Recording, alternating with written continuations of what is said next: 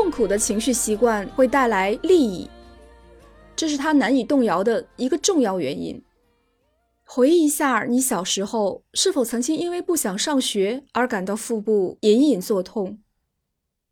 大脑为了给逃学编造借口，制造出腹痛的症状。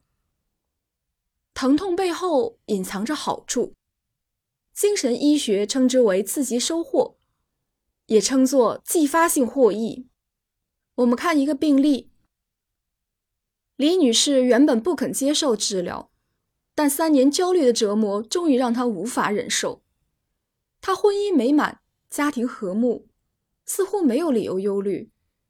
但她总是非常不安。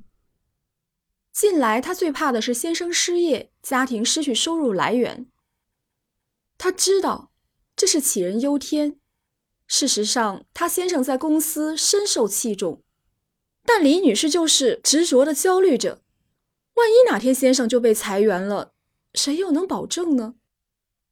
这种情况很常见，焦虑往往没有特别的原因。事实上。担心是多余的，人们却忽视这一点，想要自己一直处在忧虑之中。就像李女士，她生育期间很疲惫，照顾公婆孩子力不从心，对未来非常忧虑，觉得自己重病在身，马上就要离世。她患上了产后抑郁，家人很担心，对她关怀备至。不再让他做费力的家务。这个负面情绪习惯给他借口，不再承担巨大压力、辛苦工作。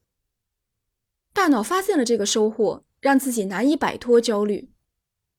大多数焦虑症、抑郁症都有刺激收获。我们必须仔细分析，负面情绪背后是否存在着利益。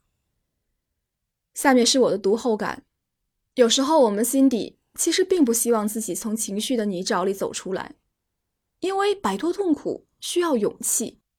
一旦从虚构的焦虑中脱离，就要再度面对之前的问题。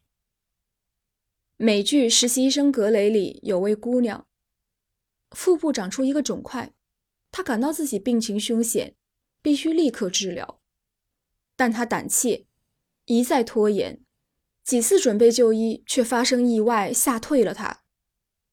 比如他叔叔突然在医院病故，肿瘤越长越大，他无法正常生活，困在家中，处境悲惨，却依然得过且过。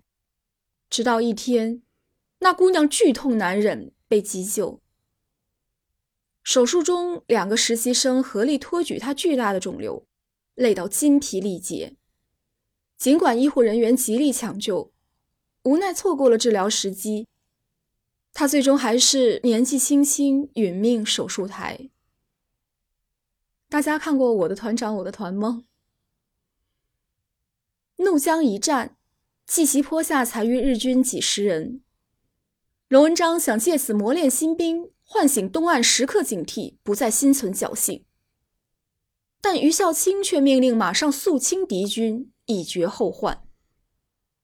龙文章有一段台词。